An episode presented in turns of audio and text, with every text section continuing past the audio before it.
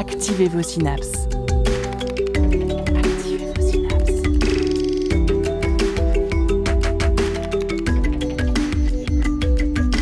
Poussez la porte du labo des savoirs et entrez dans un monde de science et d'expérience. C'est le labo des savoirs. Depuis des siècles, l'origine du langage humain a suscité l'intérêt des philosophes, linguistes, psychologues biologistes. Cette question revient en force dans les débats à la suite de découvertes récentes en éthologie.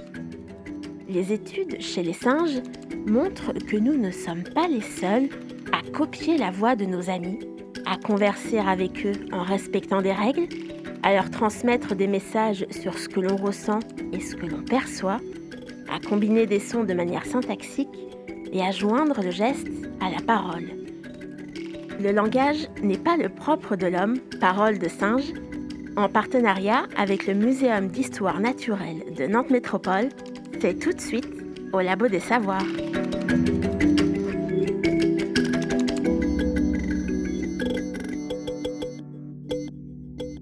Alban Lemasson est professeur d'éthologie et directeur de l'unité de recherche éthologie animale et humaine, ETHOS, à l'Université de Rennes 1 et membre de l'Institut universitaire de France. Il travaille notamment sur la communication vocale et la vie sociale chez les mammifères et sur l'évolution de la communication chez les primates qui amène à l'origine du langage humain. À l'occasion des conférences Sciences étonnantes données au Muséum d'histoire naturelle de Nantes Métropole, Alban Lemasson nous a accordé une interview pour parler de ses recherches sur la communication chez les primates. Mais avant de nous demander ce qui peut bien séparer les mots de l'homme des cris du singe, Jérémy Frexas nous rappelle comment le langage humain est articulé. Bonne écoute au Labo des Savoirs. Aujourd'hui, je vous propose une chronique culinaire. Au menu, comment préparer une phrase. Pour cela, il nous faut quelques ingrédients de base, identifiés notamment par André Martinet, qui est l'une des références en France sur le sujet. Ses travaux portent sur le fonctionnalisme des langues. Dans cette approche, les différentes entités composant la langue sont analysées selon leur rôle pris dans les actions de communication. Cette recette a été composée grâce à la clarté du travail de Colette Feuillard et de son article Le fonctionnalisme d'André Martinet, publié en 2001 dans la revue La Linguistique. Alors revenons à nos ingrédients et distinguons les phonèmes et les monèmes. Les phonèmes sont un peu comme des épices, des condiments. Leur rôle est de participer à la construction du sens, mais ils ne portent pas eux-mêmes le sens. Par exemple, dans les mots soupe et loupe, le l et le s sont deux phonèmes. Cette variation permet de distinguer deux mots qui, eux, portent le sens. Mais le s en lui-même n'a pas de sens. Le mot soupe est un exemple de monème. Il s'agit d'une entité qui porte un sens. Mais attention, n'allez pas trop vite, un monème n'est pas obligatoirement un mot. Prenons par exemple hôpitaux. Vous avez ici deux monèmes. Le mot en lui-même, qui porte la réalité de l'hôpital, et le monème O, AUX, qui indique le pluriel masculin. La langue se construit donc par une double articulation. Celle des monèmes, nos ingrédients principaux, leur association permet de fabriquer des idées, et celle des phonèmes, nos aromates. Leur variation permet de distinguer les différentes unités de sens. Cette solidarité, cette interdépendance, pour reprendre les mots de Colette Feuillard, permet de commencer à créer du goût. Alors ce goût, il nous vient principalement grâce à la syntaxe. Il s'agit des différentes règles de dépendance entre les monèmes en présence. Ainsi dans la phrase Je mange des pistaches grillés, le mot grillé est syntaxiquement dépendant de pistache. Car sans le mot pistache, on ne pourrait pas employer le mot grillé. Alors cette syntaxe, elle a pour rôle d'optimiser l'emploi des monèmes. Sans ces relations syntaxiques, il faudrait rajouter un monème pour indiquer la relation entre chacun des mots. Alors en vrai, c'est ce que l'on fait déjà lorsque l'on conjugue un verbe par exemple, l'accord donnant un indice sur l'entité qui sera considérée comme le sujet. Mais quel effort cela serait de tout décliner pour indiquer la totalité des relations entre les mots? Pour filer la métaphore culinaire, Lorsque l'on mange un brownie, on savoure bien plus qu'un assemblage d'œufs, de beurre, de farine et de chocolat. La combinaison permet de créer un truc en plus. C'est ce que fait la syntaxe. Entre deux monèmes, plusieurs relations peuvent être tissées. le choix entre ces relations lorsque l'on construit notre phrase va lui donner un sens. Ainsi, avec nos œufs, notre beurre, notre farine et notre chocolat, on pourrait arriver à un fondant, un mi-cuit ou de la pâte à gaufres. Tout dépend de la cuisson, de l'assemblage des ingrédients, etc. Et enfin, il y a la sémantique. Prenons cet exemple donné par Colette Feuillard. Ces deux phrases, l'enfant ouvre la porte et la clé ouvre la porte, ont la même syntaxe. Mais les deux idées n'ont pas le même sens. L'enfant est considéré comme un agent, il réalise l'action, tandis que la clé est un instrument. On peut pousser encore plus loin et arriver à des phrases qui sont syntaxiquement correctes, mais indéchiffrables du fait d'un problème de sémantique. La proposition du linguiste états-unien Noam Chomsky, Colorless Green Ideas Sleep Furiously, que l'on pourrait traduire par D'un colors idées vertes dorment furieusement, en est un exemple. Pour en revenir à nos histoires de cuisine, une tarte poire, courgette, lardon semble poser un problème sémantique. D'un point de vue syntaxe, cela n'aurait pas en cause l'idée de tarte, d'accord? Mais le goût n'est pas si facile que ça à apprécier. En tout cas, c'est l'avis qu'on a pu se faire avec mes colocs après avoir tenté cette recette. Et sur Twitter, le bot Le Cuisinotron propose quotidiennement ce genre d'expérience sémantique. Pour résumer, la construction d'une phrase demande des monèmes que l'on va distinguer en articulant des phonèmes, des règles de syntaxe pour articuler les monèmes et faire émerger un sens grâce à leur hiérarchisation, et des rôles sémantiques, inhérents aux idées portées par les monèmes. Agitez bien le tout, et vous aurez quantité de discours, commentaires et autres propos articulés. Avec un peu d'exploration, voire d'absurde, viennent jeux de mots et autres créations poétiques. À consommer sans aucune modération. Les voies de la recherche scientifique au Labo des Savoirs. Comment est-ce qu'on étudie le langage entre guillemets non humain euh, Quelles espèces euh, est-ce que vous avez pu étudier et qu'est-ce qu'on peut entendre comme type de langage qui serait non humain? Alors quand on s'intéresse au, langage non humain, on va tout de suite se poser la question des, des possibles origines du langage humain. Euh, et les chercheurs abordent cette question de différentes façons. Ils peuvent étudier par exemple les fossiles des préhumains euh, en regardant l'organisation du, squelette en lien avec euh, la production vocale et mettre des hypothèses sur les capacités articulatoires de nos ancêtres. Mais la difficulté qui vient immédiatement, c'est que le langage est avant tout un comportement. Et donc à partir de fossiles que l'on ne peut pas observer se comporter, c'est assez difficile d'aller un peu plus loin. Donc tout de suite vient l'idée d'étudier les animaux vivants à l'heure actuelle. Et là aussi, il y a différentes approches. On peut, euh, en psychologie comparée, en psychologie cognitive par exemple, essayer d'enseigner le langage humain aux animaux. Ça a été fait chez les perroquets, chez les grands singes comme le bonobo Kanzi ou le perroquet Alex, qui peuvent apprendre l'anglais et répondre à des questions euh, de façon tout à fait appropriée, en construisant même de courtes phrases. Mais on peut, plutôt que d'enseigner le langage, observer la façon naturelle de communiquer de ces animaux. Pour faire le parallèle avec le langage humain, on a deux possibilités. On peut s'intéresser à ce que l'on appelle la convergence évolutive, c'est-à-dire qu'on va regarder des espèces qui sont éloignées de l'homme, comme les oiseaux chanteurs par exemple, et étudier euh, le développement du chant chez l'oiseau et faire des parallèles avec les différentes étapes du développement du langage chez l'humain. Ou alors, on peut essayer d'aller rechercher des traits communs, des, traits possiblement hérités, euh, chez nos cousins les plus proches, que sont les primates non humains. Donc là, on aborde euh, une, une approche éthologique où on va s'intéresser au comportement comme objet d'étude et observer l'animal en fonctionnement dans son environnement. Alors plus particulièrement, euh, vous m'avez dit que vous, vous aviez étudié les singes de Campbell. Pourquoi cette espèce euh, précisément? Est-ce qu'il y a quelque chose de, particulier dans sa façon de communiquer? Quand j'ai commencé mes recherches, je me suis intéressé euh, à la mode de Campbell, qui est une espèce de singe cercopithèque. C'est une famille de primates qui était à l'époque assez peu connue, mais qui était très étudiée au laboratoire d'éthologie de, Rennes. Euh, notamment pour son comportement alimentaire, euh, sa socio-écologie, mais aussi pour sa communication vocale.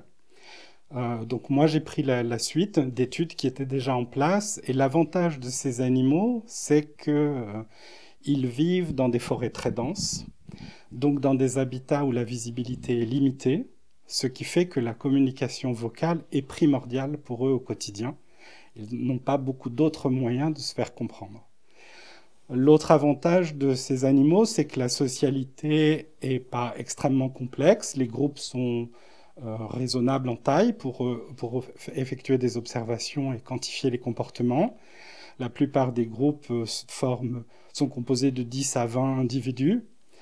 Ils sont aussi territoriaux, c'est-à-dire qu'on peut observer des comportements d'organisation intragroupe, mais aussi de conflits ou de compétitions intergroupes. Et quand on s'intéresse à la communication, ils ont aussi un autre euh, double avantage, c'est qu'il y a un dimorphisme important entre les mâles et les femelles. Les mâles et les femelles n'ont pas le même rôle social et n'ont pas le même répertoire vocal, n'ont pas les mêmes fonctions en termes de communication. Et l'autre particularité, c'est qu'ils vivent en association polyspécifique. Donc sur un même territoire, un groupe de mônes de Campbell, par exemple, s'associe fréquemment, presque 60 à 80% de son temps, avec d'autres espèces de cercopithèques ou de colobes. Et ils peuvent, euh, même s'ils sont un peu en compétition pour l'alimentation par exemple, se tolérer et se protéger mutuellement des dangers environnants. Donc ce sont des cercopithèques Serpitalopithèque. Cercopithèque, ça veut dire singe à longue queue. Des singes à longue queue, je vais utiliser ce terme-là, euh, qui évoluent dans des groupes euh, sociaux importants. Est-ce qu'ils ont euh, vraiment des liens entre, entre individus? C'est vraiment quelque chose d'essentiel dans le groupe? Chez la plupart des primates, la, la, vie sociale est cruciale. Il y a quelques espèces qui sont euh, plus solitaires comme l'orang-outan par exemple, ou des espèces qui vivent, qui sont monogames avec juste un couple. Mais la plupart des espèces vivent en groupe avec une hiérarchie de dominance qui a un rôle au quotidien euh, et aussi des liens d'affinité. Chez les cercopithèques, la particularité c'est qu'ils forment des harems, donc un mâle adulte, plusieurs femelles adultes et leurs descendants. Et les femelles forment le noyau social du groupe. Elles restent dans leur groupe toute leur vie, alors que les mâles vont migrer tous les 2, 3, 4, 5 ans euh, et changer de groupe. Et au sein de, ce groupe et même euh, dans l'environnement dans lequel euh, ils évoluent, vous m'avez parlé de forêts très denses. quel type de son, quel type de message est-ce qu'ils font passer entre eux? Alors les mâles ont essentiellement des vocalisations qui sont dites euh, fortes, des cris forts, qui sont très graves et très intenses. Les mâles arrivent à émettre ces sons-là parce qu'ils ont des sacs vocaux euh, connectés au, larynx, qui fait qu'ils vont pouvoir émettre des sons très puissants qui vont se propager sur plusieurs centaines de mètres. Et donc leur rôle est surtout de réguler les distances intergroupes, parce que le fait d'être territorial fait qu'ils ne sont pas du tout euh, tolérants de la présence d'autres groupes à proximité, euh, et en tout cas pas sur leur territoire, et euh, de prévenir les femelles qu'ils protègent des dangers, les dangers pouvant être une chute d'arbre, pouvant être un prédateur, et aussi guider un peu les femelles dans les déplacements au sein du territoire. Ça, ce sont les fonctions des cris du mâle. Chez les femelles, on a un registre vocal qui est plus doux, qui est moins intense, et elles euh, ont des cris. Euh, chez la monde de Cobel, par exemple, il y a euh, une grosse dizaine de cris, on va dire. Vous avez des cris liés à, la recherche de partenaires, euh, vous avez des cris de menace, vous avez aussi des cris d'alarme. Euh, chez, différentes espèces de primates, euh, ça change en fonction de leur environnement, mais un répertoire vocal est composé de cris de découverte alimentaire, de cris de copulation, par exemple. Voilà les grandes fonctions des communications de femelles. Donc il y a une diversité de types de messages très grande. Et jusqu'à quel niveau de, détail on peut aller dans, ces messages-là? Est-ce que euh, par exemple, on peut imaginer qu'il doit y avoir des types de prédateurs euh, différents? Pour ces singes. Est-ce qu'ils arrivent à les distinguer, à savoir, à, prévenir du nombre de prédateurs qu'il peut y avoir Jusqu'où est-ce que on va dans le niveau de détail alors exactement, euh, le, fait de prévenir de la présence d'un danger, c'est pas suffisant. si on précise la nature du danger ou l'imminence du danger, ça va permettre aux femelles de réagir de manière plus adaptée et de se protéger. Si on vous dit attention, il y a un léopard qui vient du sol, ou si on vous dit attention, il y a un aigle qui vient du ciel, la stratégie de fuite pour les femelles n'est pas du tout la même. Dans un cas, il faut monter, dans l'autre cas, il faut descendre. Et donc ces cercopithèques-là ont des cris d'alarme, aussi bien chez les mâles que chez les femelles, même si les cris sont différents, qui indiquent la provenance du danger. Est-ce qu'elle vient du ciel ou est-ce qu'elle vient du sol, par exemple? Et ces messages-là spécifiques, vous avez réussi, ou les, les chercheurs qui s'intéressent à ces thématiques ont réussi à les isoler précisément, à savoir à quoi correspond par exemple un guépard et à quoi correspond un aigle. C'est assez facile à faire puisque euh, on fait des enregistrements acoustiques, euh, on est présent au quotidien avec les animaux, on observe leur comportement, ça passe par des mois d'habituation à notre présence, évidemment, de manière à ne pas biaiser leur comportement. Et une fois qu'on est présent avec eux, on peut euh, associer un contexte d'émission à un enregistrement acoustique. Ces enregistrements, ensuite, au laboratoire, on les analyse avec des logiciels. On fait des mesures acoustiques, des mesures de fréquence, des mesures d'intensité, des mesures de durée. Et on peut essayer de voir dans quelle mesure certaines structures acoustiques sont propres à un contexte donné. Et à partir de ça, on a des hypothèses sur ce que peut vouloir dire un cri, hypothèse qu'il faut vérifier dans un second temps sur le terrain avec une approche plus expérimentale.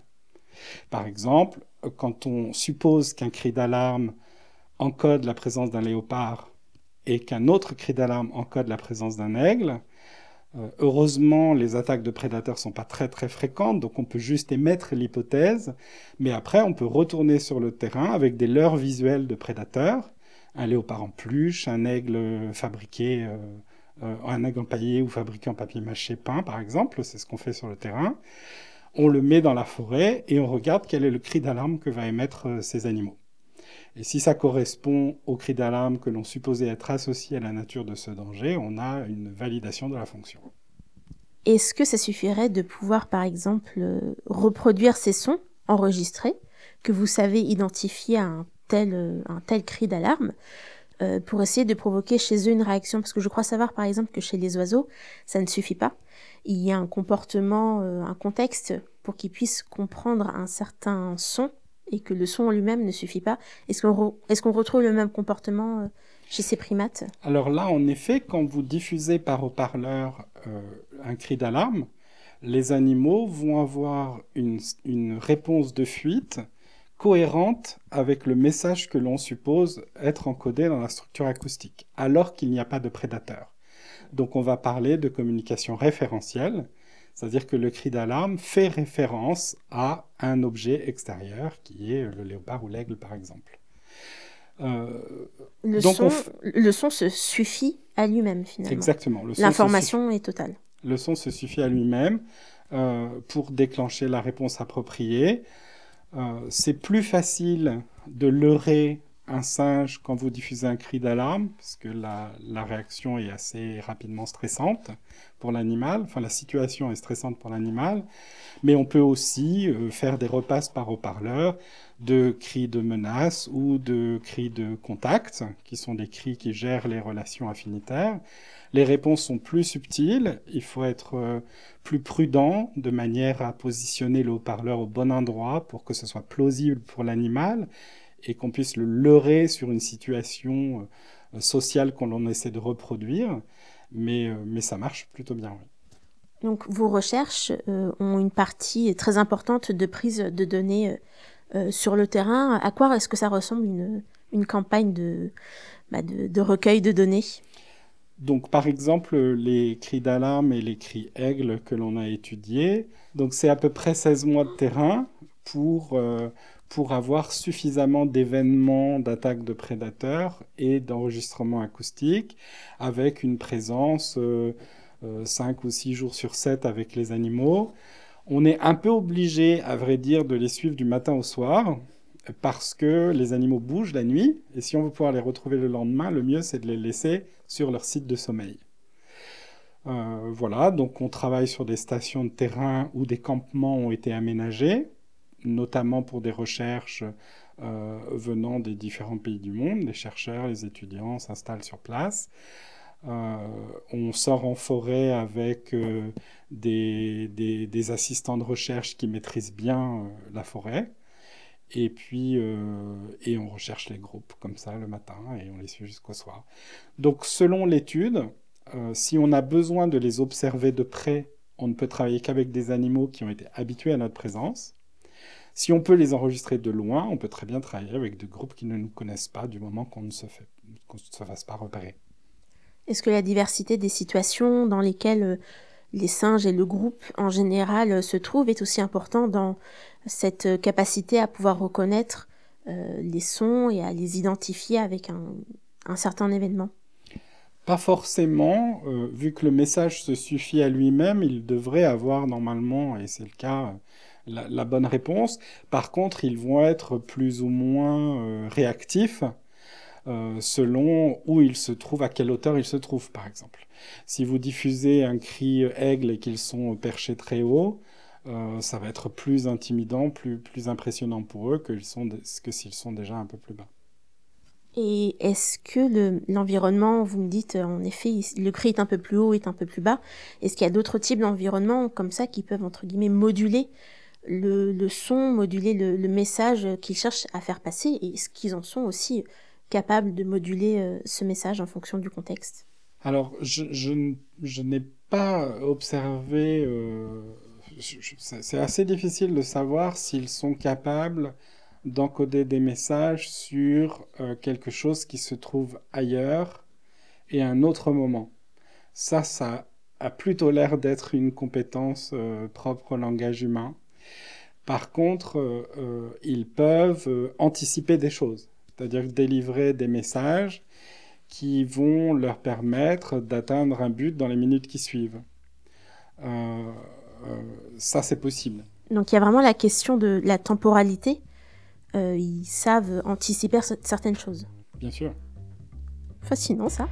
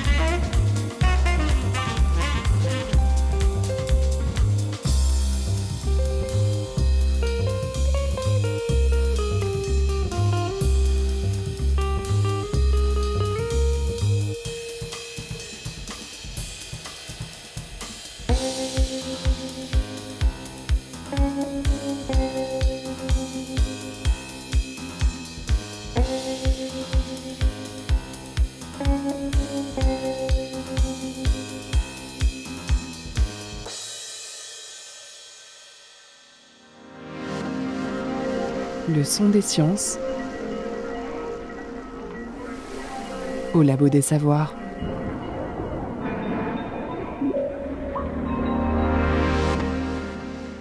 De retour au labo des savoirs après cette pause musicale en compagnie d'Olivier Kieser avec Oscura Serenata. Nous retrouvons notre interview d'Alban Lemasson, professeur d'éthologie à Rennes 1, qui nous parle de langage des primates. Alors on a beaucoup parlé euh, des euh, bruits, des sons qui peuvent être émis en fonction du contexte ou des choses qui sont à l'extérieur. Euh, est-ce que les individus, j'imagine que oui, communiquent entre eux à l'intérieur du groupe Est-ce que par exemple ils peuvent se reconnaître entre eux juste à la voix? C'est le quotidien de ces animaux. Comme ils risquent de se perdre quand ils se déplacent en forêt, en raison de la végétation qui est très dense, ils ont besoin d'échanger ce que l'on appelle des petits cris de contact. Ils le font toute la journée. Et avec ces cris de contact, ils peuvent encoder un grand nombre d'informations sur leur euh, état émotionnel, sur leur identité, mais aussi sur leurs affinités. Euh, par exemple, chez les mônes de Campbell, pas les mâles mais les femelles cette fois, ont des cris de contact qui se ressemblent quand elles sont amies. On trouve une corrélation forte entre le temps passé à se toiletter physiquement, à s'épouiller, qui est un marqueur fort d'affinité chez les singes, et la ressemblance acoustique euh, de la voix lorsqu'elles produisent un cri de contact, indépendamment de leur apparentement génétique ou de leur proximité en âge. Donc il y a toutes ces informations et on peut vérifier aussi par haut-parleur que ces informations sont décodées. Si vous diffusez par exemple une, variante acoustique de cri de contact qui est euh, populaire dans le groupe, ils vont répondre vocalement. Si vous diffusez un cri, une variante acoustique qui n'existe plus mais qui était propre au groupe il y a quelques années, puisqu'elles changent régulièrement, hein. euh, elles vont être très surprises et elles vont se taire.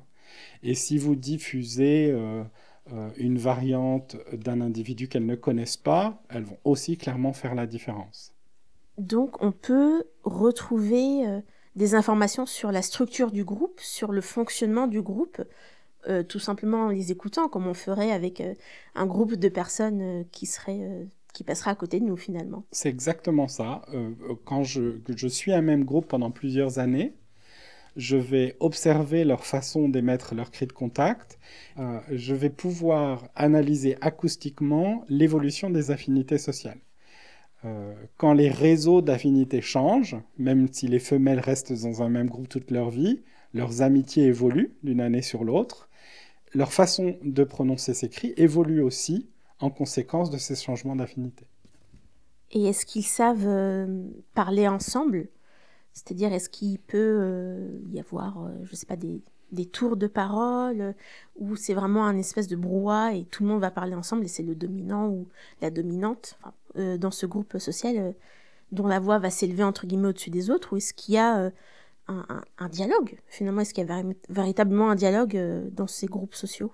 C'est vraiment une question qui m'a intéressé ces dernières années parce que le, langage, je vous disais, est, avant tout un comportement, mais c'est avant tout un comportement social, avant, tout une façon d'interagir et de communiquer avec l'autre euh, sous la forme de euh, conversation, par exemple.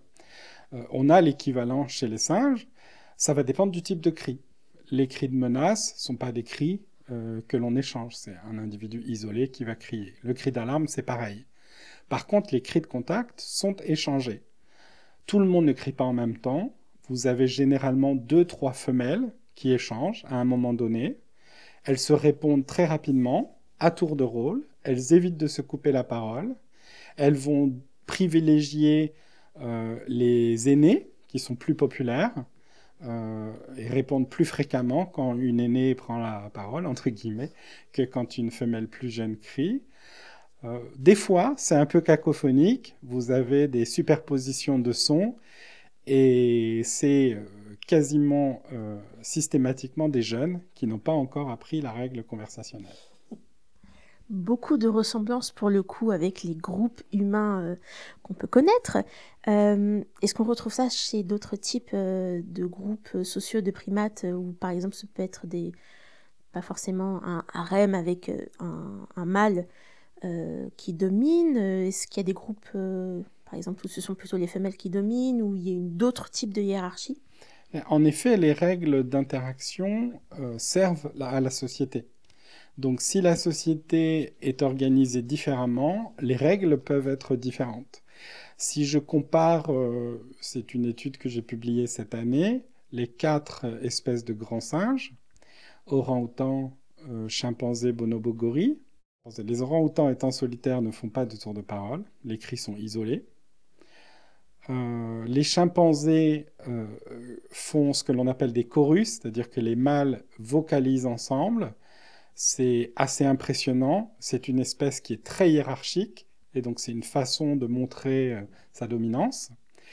Et les deux espèces les plus tolérantes, que sont les gorilles et les bonobos, font des tours de parole, à chaque fois à partir de leurs cris de contact, et pas tous les cris de leur répertoire.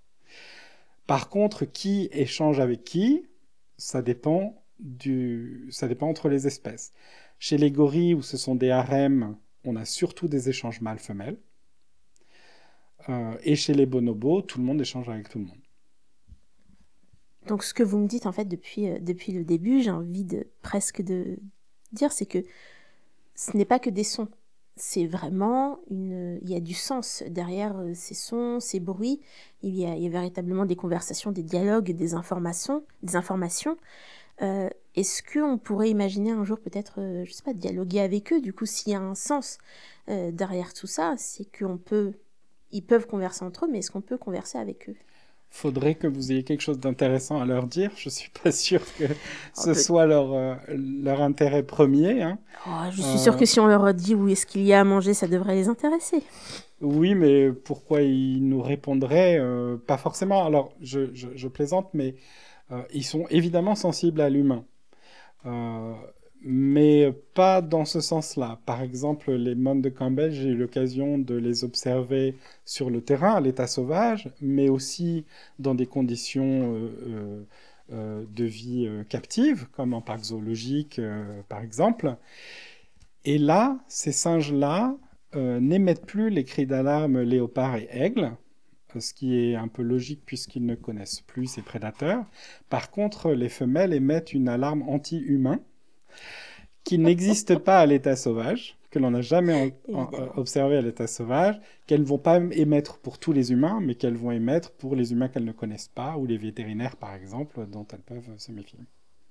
Donc on pourrait, oui, on pourrait imaginer euh, partager quelques informations. Est-ce que est-ce que c'est peut-être à ce moment-là qu'on peut parler de, langage ou d'une espèce de syntaxe euh, chez, euh, chez, ces primates qui sont capables de donner énormément d'informations avec un contexte donné? Alors pourquoi on ne parle pas de langage animal? À vrai dire, euh, c'est une question plus philosophique et de point de vue. Pour moi, on a là tous les éléments d'un langage, pas aussi complexe et aussi élaboré que celui de l'humain, hein mais on a euh, de, la sémantique, c'est-à-dire qu'ils encodent des messages sur leur environnement. On a de l'apprentissage social avec des copies vocales. On va copier ses partenaires. On a euh, des règles conversationnelles. On peut prouver aussi que leurs euh, cris sont intentionnels qu'ils ont un but, euh, qu'ils sont émis dans l'objectif d'atteindre un but. Ce n'est pas uniquement une, une, réaction, voilà. Non, voilà, c'est pas forcément une, une, un réflexe émotionnel. Ça peut être stratégiquement utilisé pour atteindre un but. Et, euh, et, en effet, vous abordez la question de la syntaxe, qui est l'autre chose qui est intéressante chez la monde de Campbell, mais pas que la monde de Campbell. Hein, Je n'ai pas envie de parler que de cette espèce, mais, mais c'est vrai que euh, y a chez cette espèce ce que l'on appelle euh, de la morphosyntaxe, c'est-à-dire qu'elles peuvent euh, combiner entre elles des unités qui font sens pour créer un sens supplémentaire. par exemple, le cri léopard et le cri d'alarme aigle peuvent être émis avec l'ajout d'un suffixe ou qui sonne comme ça pour généraliser le danger pour généraliser le message à tout danger venant du ciel, par exemple, mais qui n'est pas un, aigle à proprement parler. Donc, cette combinaison syntaxique va modifier la nature du message. c'est important pour eux parce que ça veut dire qu'il faut se méfier peut-être de ce qui se passe, mais c'est pas vital pour eux. Euh, et on peut aussi vérifier expérimentalement que c'est bien une suffixation. C'est-à-dire que si vous prenez un cri aigle et que vous ajoutez le suffixe en laboratoire et que vous diffusez ça, il perd complètement son message d'aigle et il devient un message euh, danger aérien général qui n'est pas une prédation. Donc on a vraiment aussi des règles syntaxiques. Donc il y a euh, tout un ensemble de propriétés qui sont partagées avec le langage humain. Il y a aussi tout un ensemble de propriétés qui ne le sont pas. On a parlé du, de, la communication sur l'ici et l'ailleurs, euh, le maintenant et, le futur ou le passé. Euh, donc c'est un peu une question de point de vue. Si, euh, si le langage c'est une entité complexe, ben, le langage est le propre de l'homme. Si par contre le langage est une composition de propriétés, je pense que l'on peut retracer euh, le puzzle évolutif de l'ensemble de ces propriétés qui se sont assemblées, qui se sont construites pour former ce qu'est le langage aujourd'hui. Parce que c'est vrai que notre définition du langage est évidemment anthropocentrée, euh, mais peut-être qu'on peut parler de langage selon leurs propres besoins et qui peut-être prendra une, une pistes évolutives propres à leur, à leur environnement, à leurs besoins et à leur évolution.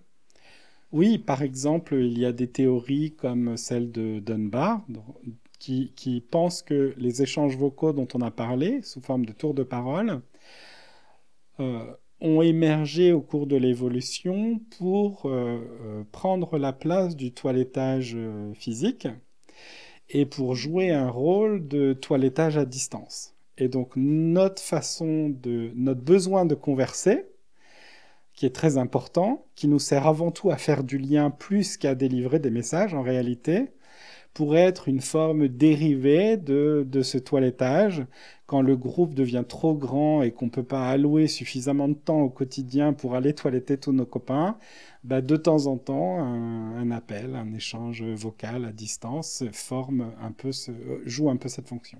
Donc on a un aspect euh, évolutif du langage qui est favorisé par le fait d'être dans un groupe avec des liens sociaux entre individus. La, vie sociale est un des moteurs clés de l'évolution du langage. Ce n'est pas le seul. Évidemment, vous avez aussi euh, la reproduction, euh, vous avez aussi la prédation, vous avez aussi la structure de l'habitat. Euh, quand on vit en forêt ou quand on vit en savane, on n'a pas les mêmes contraintes pour communiquer, et ça, ça va jouer sur le répertoire vocal.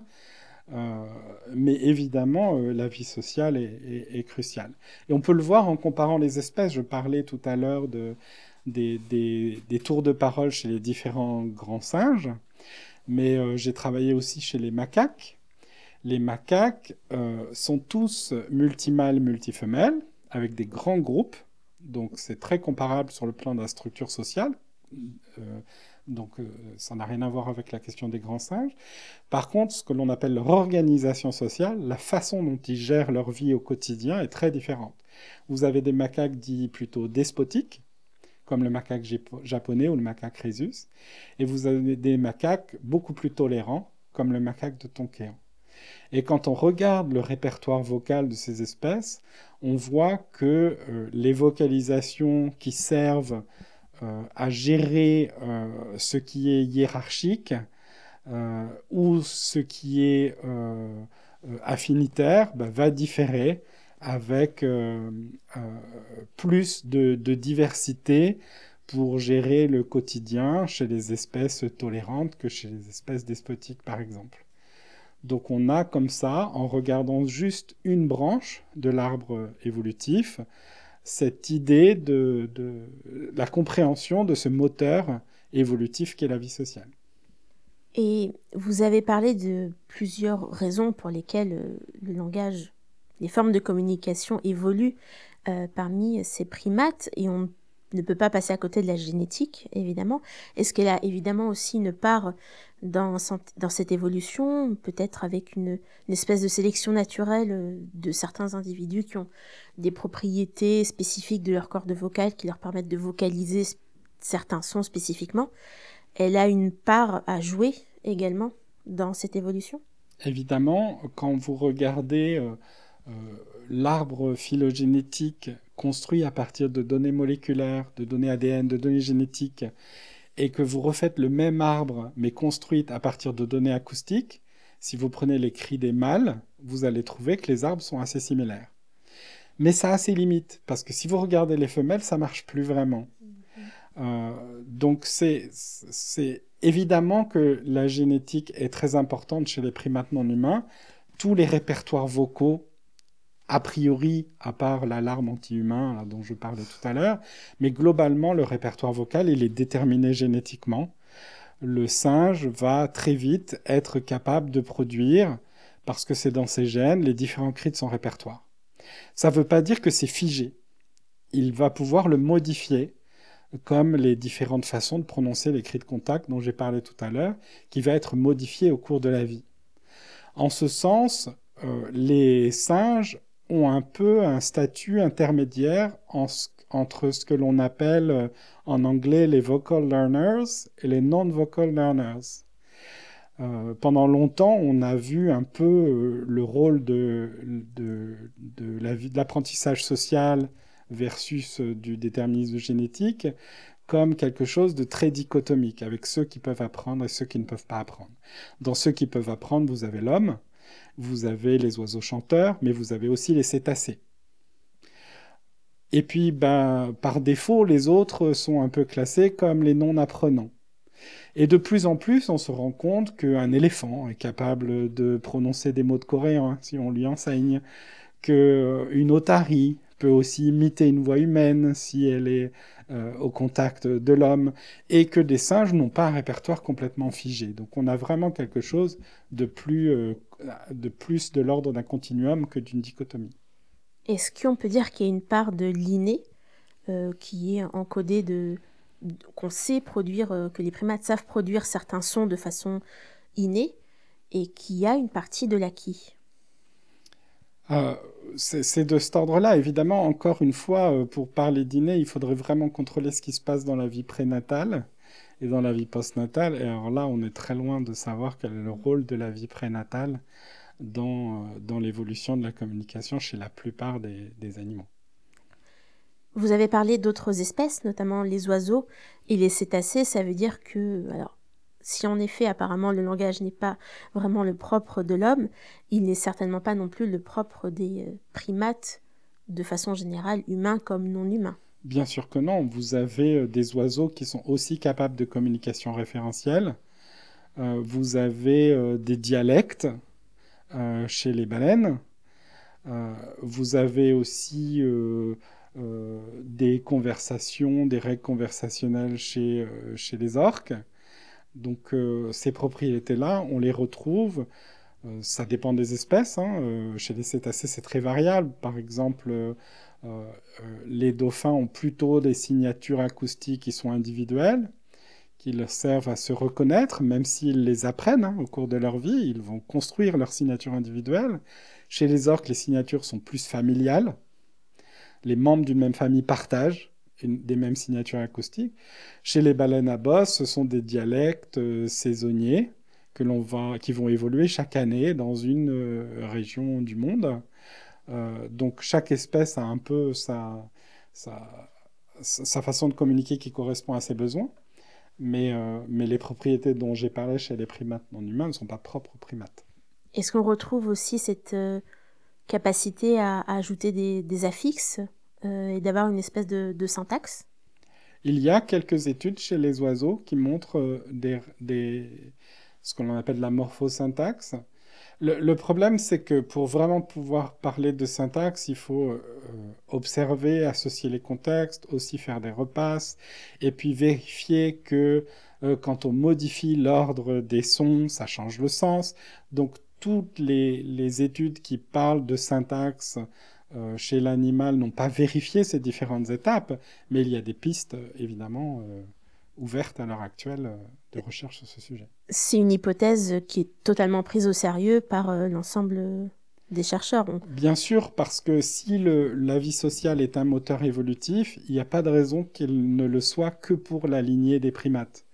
Donc on peut très bien faire des parallèles entre des cétacés et des primates, entre des oiseaux et des primates, avec une communication qui a euh, subi ou traversé les mêmes pressions de sélection liées à la vie sociale. Et est-ce qu'en observant du coup ces, euh, ces proto-syntaxes, ces évolutions du langage, ce n'est pas une façon aussi de regarder vers euh, notre passé euh, sur la façon dont notre propre langage euh, a évolué par rapport à il y a des milliers d'années. Ça a un double intérêt, en effet. Ça a un intérêt de savoir d'où on vient, euh, comment on s'est construit, en quoi la vie sociale nous a construit au sens large, même dans notre façon de communiquer. Ça a aussi un intérêt pour l'animal lui-même, mieux le comprendre, c'est aussi pouvoir mieux le protéger, mieux comprendre ses besoins, sa façon de vivre. Donc finalement, on n'est pas du tout une espèce euh, à part euh, qui dominerait les autres. Ça, c'est une autre question philosophique. une question philosophique euh, auquel vous pourrez tous et toutes réfléchir. Alban Lemasson, merci beaucoup d'avoir répondu à mes questions. Merci à vous.